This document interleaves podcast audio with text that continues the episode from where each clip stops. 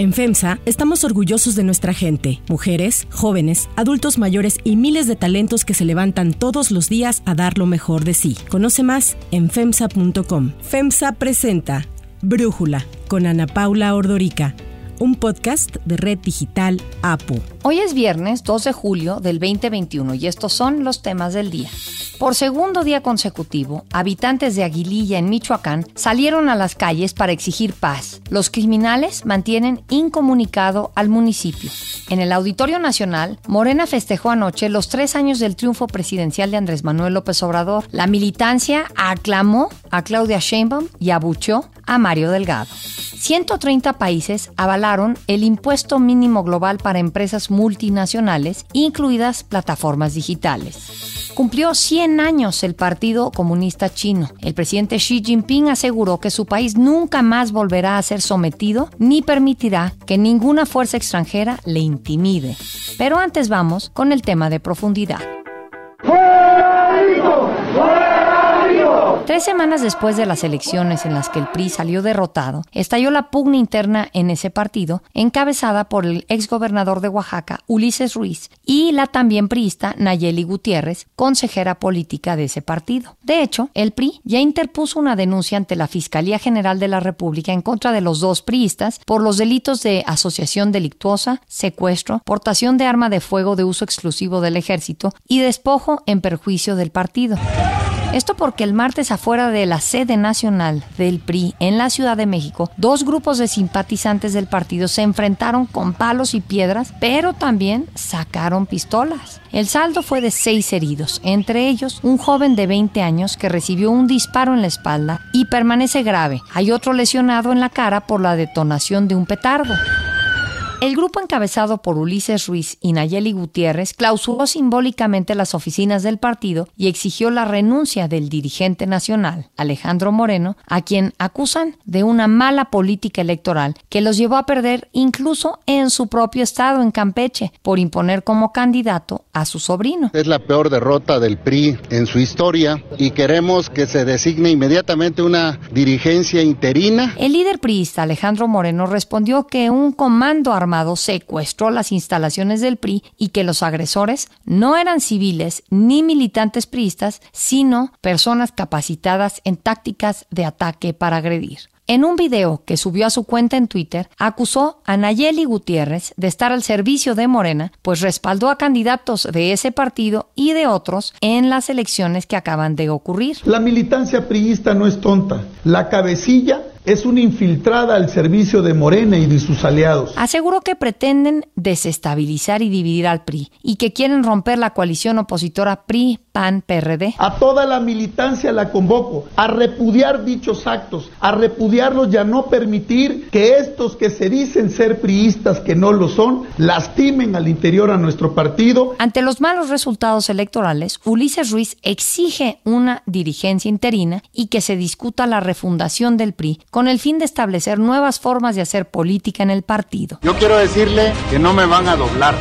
que no les tengo miedo. Lo cierto es que de las 15 gubernaturas en juego en la pasada elección, el PRI no ganó en ninguna. No pudo conservar ni uno de los ocho estados que gobierna actualmente, ni ganar algún otro. En cuestión de meses, los gobiernos priistas de Sinaloa, Tlaxcala, Sonora, Colima, Zacatecas Guerrero y Campeche, la tierra de Alejandro Moreno, cambiarán de partido. El PRI se alió a sus adversarios históricos, al PAN y al PRD, en una coalición opositora que buscó restarle poder a Morena, al partido del presidente. En una entrevista con Milenio, Ulises Ruiz aseguró que su movimiento es pacífico y que no se moverá del plantón afuera de la sede nacional del PRI hasta que renuncie Alejandro Moreno, a quien acusó de desvíos millonarios en Campeche. Quiere escudarse en el PRI, en la diputación plurinominal que obtuvo y de esta manera evitar que lo detengan. Ante la toma de la sede del partido, la dirigencia y candidatos electos del PRI se reunieron en un hotel de Santa Fe para analizar los resultados electorales del 6 de junio y coordinar sus trabajos. Los líderes estatales y alcaldes del PRI cerraron filas con el dirigente nacional Alejandro Moreno y condenaron la violencia respaldando la denuncia presentada por el PRI en la Fiscalía General de la República. Además, la CNC, la CTM, la CNOP y los organismos Movimiento Territorial, Nacional para las Mujeres Priistas y Fundación Colosio aseguraron que la dirigencia tiene claro mandato y fundamento legítimo. Los alcaldes priistas agrupados en la Federación Nacional de Municipios de México condenaron la violencia de lo que llamaron un reducido grupo de disidentes y también respaldaron a Alejandro Moreno. El análisis. Para profundizar más en el tema, le agradezco a José Antonio Crespo, analista político, platicar con nosotros. José Antonio, ¿cómo ves esta división del PRI? ¿Es una división real? Alejandro Moreno dice que Ulises Ramírez tiene pues muy poco respaldo, que realmente él buscó la dirigencia del partido y ni siquiera logró ni 10 mil votos. Yo creo que es una división real, al margen de cuánta gente siga a cada uno de los personajes. Yo creo que sí se está reflejando una división, un malestar dentro del partido, pues porque le fue muy mal. Digo, le fue bastante bastante mal en 2018, pero ahora también, porque como ya señalaste, pues perdió todas las gubernaturas que tuvieron en disputa y no ganó ninguna otra nueva. Entonces sí es un golpazo el partido. Pudieron recuperar algo de espacio, no mucho, pero algo a nivel de Congreso, pero básicamente, y eso yo lo atribuyo al hecho de haber ido en coalición. De lo contrario, yo creo que tampoco les hubiera ido muy bien. Entonces, claro que es una derrota. Por un lado, tienen razón quienes dicen que Alejandro Moreno debería de renunciar. Normalmente cuando entregas muy malas cuentas, se presenta la, la renuncia y él pues está cerrado pero eso no justifica desde luego que se recurra a la violencia, a las armas, etcétera, para nada en absoluto. Pero entonces tenemos eso, la reticencia Alejandro Moreno de renunciar cuando debería de renunciar totalmente y las ambiciones de, de, otros militantes de ser el presidente del partido o empezar a influir, como es el caso de Ulises Ruiz y seguramente habrá otros por ahí también, con el hecho de que el PRI en realidad desde que nació, aunque bajo otro nombre en 1929, es un partido que nació desde el poder y que está acostumbrado a que la gobernabilidad interna dependiera del presidente. En el momento en que por primera vez se quedó por, sin presidente en el año 2000, también el PRI entró en una dinámica muy difícil, muy desgastante, que estuvo a punto de provocarle una ruptura mayor. No llegó a las armas como ahora o a los golpes, en fin, balazos, heridos, no. Pero sí, de todas maneras, llegó una, un grado de conflictividad que puso en riesgo la viabilidad y la integridad del partido. Ahora, con esta derrota, pues se vuelve a expresar, digamos, esa falta de gobernabilidad, sobre todo que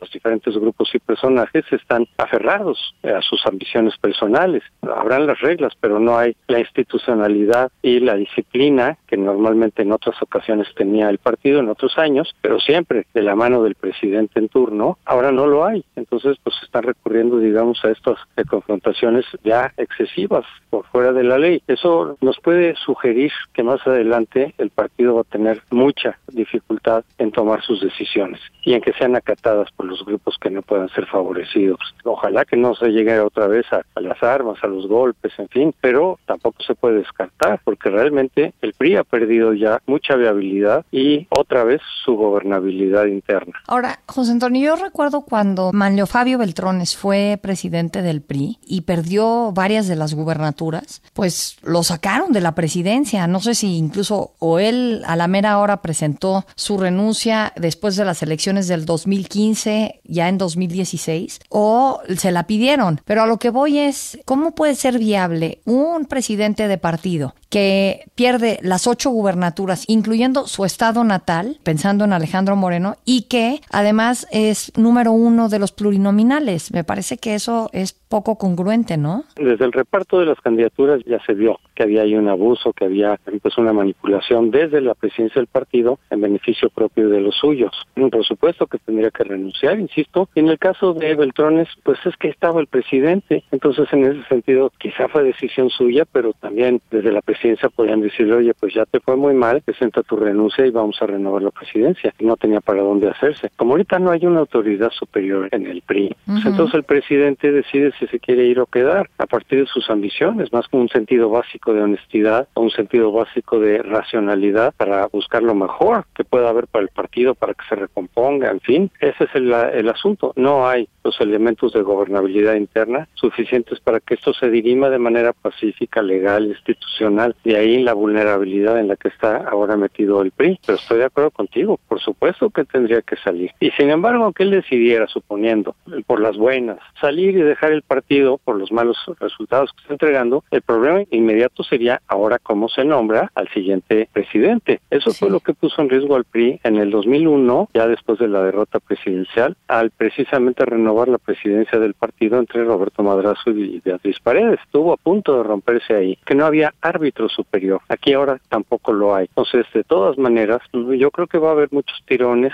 si es que finalmente Alejandro Moreno decide irse o lo presionan, entre otros grupos también del PRI, a que renuncie. Para eh, sustituirlo puede haber tensiones graves, porque no creo que haya un solo aspirante a dirigir al partido. Debe haber seguramente varios y no tienen las condiciones para resolver eso o dirimirlo de manera pacífica. Lo pueden intentar, lo pueden buscar, pero no va a ser sencillo. Ahora, entiendo que un grupo del PRI, evidentemente entre ellos el propio Alejandro Moreno, dicen que Ulises Ruiz y sobre todo Nayeli Gutiérrez están apoyados por Morena para generar esta división adentro del PRI, porque pues de alguna forma entre más dividida esté la oposición, pues mejor para Morena. ¿Qué opinas de estas versiones, José Antonio? Yo no tengo elementos obviamente para saber si existe eso o no, no lo descarto tampoco, pero si fuera el caso, suponiendo que efectivamente efectivamente fue el caso, pues entonces, claro, la racionalidad de Morena es esa, es controlar un poco el partido, es tener a quien vaya a dirigir ese partido de su lado, pues para lograr justamente lo que le está faltando a Morena, los votos necesarios para llegar a una mayoría calificada y eventualmente poder cambiar la constitución a su gusto. Eso es lo que ya incluso públicamente dijo López Obrador que lo iba a buscar, obviamente no a través de este personaje, ni de presiones, ni de chantajes, pero la intención está. Entonces, no descarto esa hipótesis, que podría ocurrir también con otros personajes, pero por supuesto que Morena va a tratar de influir, de penetrar de alguna manera al partido para que poco a poco se empiece a someter, digamos, a la línea que Morena necesita. A nivel de partido, como alguna vez ya lo habíamos platicado, o a través de personajes concretos, pero necesita cincuenta y tantos votos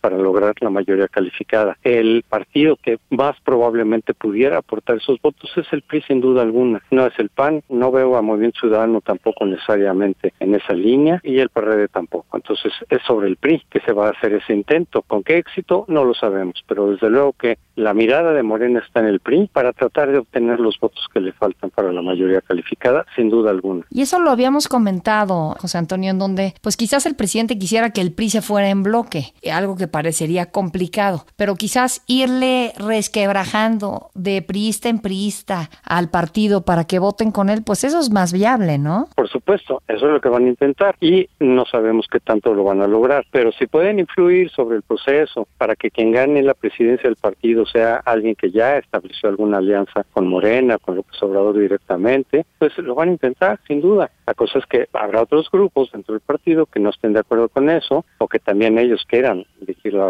el partido y pueden pues reaccionar, no digamos con violencia, aunque no sea con violencia, pero sí reaccionar con inconformidad, con movilizaciones, con protestas. Eh, y todo eso puede debilitar más al partido de lo que ya está. Y eventualmente, ahora sí apuntarlo hacia su declive pues más definitivo y eventualmente una nueva ruptura que sería letal para ese partido. Ninguno de esos escenarios se puede descartar porque francamente estamos viviendo el peor momento de la historia desde 1929 de este partido, mucho peor desde luego que, que después del 2000. Pues el 2000 el partido quedó bastante fuerte a final de cuentas, ¿no? Pero ahorita sí está francamente muy debilitado desde cualquier punto de vista que se le quiera ver. José Antonio Crespo, muchísimas gracias por platicar con nosotros. Si te gusta escuchar Brújula, te invitamos a que te suscribas en tu aplicación favorita o que descargues la aplicación Apo Digital. Es totalmente gratis y si te suscribes será más fácil para ti escucharnos. Además, nos puedes dejar un comentario o calificar el podcast para que sigamos creciendo y mejorando para ti. Hay otras noticias para tomar en cuenta. 1. Michoacán. En Aguililla, Michoacán, la violencia sigue creciendo y por ello los habitantes han salido a manifestarse a las calles. Ayer realizaron una marcha en Morelia para exigir a las autoridades solución a la situación que viven desde hace semanas, pues a los bloqueos carreteros provocados por el cártel Jalisco Nueva Generación que los mantiene incomunicados, sin alimentos y sin medicinas, ahora se sumó el corte de energía eléctrica que se atribuye al grupo criminal de Cárteles Unidos. Para Brújula, el párroco de Aguililla, Gilberto Vergara, asegura que la situación en el municipio es muy tensa y denuncia el abandono y la indiferencia de las autoridades. Habría que entender que los enemigos no somos nosotros y que así como abastecen al ejército y tienen derecho a hacerlo, así nosotros también tenemos derecho a que nos abastezcan y que también nos abran los caminos, cosas que no han podido solucionar en más de seis meses de caminos bloqueados. Entonces, por eso el hartazgo de la población ya llegó a tal punto que imagínate, ya no, no, no podemos esperar más, ya no podemos echarnos para atrás, ya no podemos, tenemos que seguir y conseguir. ¿Qué se ha pedido? Que hablemos con gobierno federal, que venga alguien que pueda dar solución y pueda darnos respuesta. Pedimos una intervención directa, que venga alguien, pero que no nos venga nada más a cuentear, a decir y a prometer como lo han hecho, sino que venga alguien que pueda resolver la situación. Ya no podemos estar esperando y estar viendo así como, como a ver de dónde nos llega como regalo lo que es un derecho. El clima de inseguridad en el estado provocó que unos 3.000 productores de aguacate y zarzamora se armaran para defender a sus familias y sus cosechas del cártel Jalisco Nueva Generación y de los Viagras. Según un reporte de Milenio, los productores aseguran que no son autodefensas ni delincuentes, que lo único que quieren es defenderse de las extorsiones y las amenazas. Últimamente se ha visto la necesidad de adquirir algunas armas, este, aún con el miedo de no saber las suerte. Los campesinos, encapuchados en su mayoría, instalaron 54 retenes con hombres armados que vigilan día y noche en turnos de 12 horas. Pero el presidente López Obrador así les responde. No soy eh, partidario de que la gente se arme. 2. Festejo. Anoche, Morena festejó los tres años del triunfo presidencial de Andrés Manuel López Obrador con un evento en el Auditorio Nacional de la Ciudad de México al que llegaron unos 7 mil morenistas, aún cuando estamos en pandemia. Al evento acudieron gobernadores como el de Veracruz, Cuitlagua García, o el de Tabasco, Adán Augusto López. A nombre de los gobernadores morenistas habló la jefa de gobierno, Claudia Sheinbaum, quien se llevó aplausos y gritos de presidenta. Esto a pesar de la derrota electoral del pasado 6 de junio que sufrió Morena en alcaldías de la Ciudad de México. Y al que no le fue muy bien fue al líder de Morena, Mario Delgado, quien fue abucheado por la militancia. No liberal. 3. Impuesto mínimo global. El impuesto mínimo global, impulsado por Janet Yellen, la secretaria del Tesoro de Estados Unidos, tomó forma ayer durante la sesión del grupo que encabeza la OCDE para combatir la evasión de impuestos de las multinacionales. 130 de 139 países integrantes acordaron establecer un impuesto mínimo de al menos 15% sobre las utilidades de las mayores empresas del mundo. El impuesto busca evitar la evasión fiscal de las empresas multinacionales, sobre todo de las grandes de tecnología como Google, Amazon o Facebook. La OCDE lleva ya más de siete años trabajando en un esquema para que estas grandes multinacionales paguen impuestos en donde hacen negocio y no en donde les resulte más barato. Pero ahora la clave para el histórico acuerdo ha sido el impulso de la nueva administración de Joe Biden en Estados Unidos y su secretaria del Tesoro Janet Yellen, quien así habló al respecto en abril pasado. It's about making sure that governments have stable tax systems that raise sufficient revenue to invest in essential public goods and respond to crises. El subsecretario de Hacienda, Gabriel Llorio, informó que México apoyó el establecimiento de este impuesto corporativo. Para nuestro país representaría una recaudación de cuando menos 30 mil millones de pesos. Así lo destacó en su cuenta de Twitter. 4. China. El Partido Comunista de China celebró 100 años y para ello el presidente Xi Jinping pronunció un largo discurso de más de una hora desde la plaza de Tiananmen en donde habló de su historia y del futuro.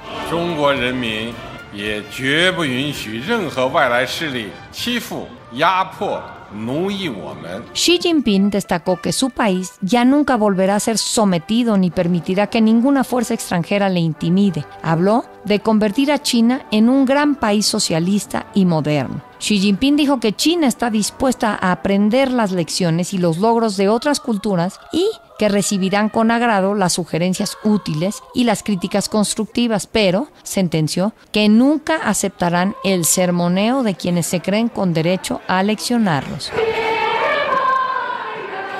Yo soy Ana Paula Ordorica. Brújula lo produce Batseba Feitelson. En la redacción, Elizabeth Rangel. En la coordinación, Christopher Chimal. Y en la edición, Omar Lozano. Yo los espero el lunes con la información más importante del día. Que pasen un muy buen fin de semana. Oxo, Farmacias ISA, Cruz Verde, Oxo Gas, Coca-Cola FEMSA, Invera, Torrey y PTM son algunas de las muchas empresas que crean más de 245 mil empleos tan solo en México y generan valor como parte de FEMSA. FEMSA presentó Brújula con Ana Paula Ordorica, un podcast de Red Digital APO.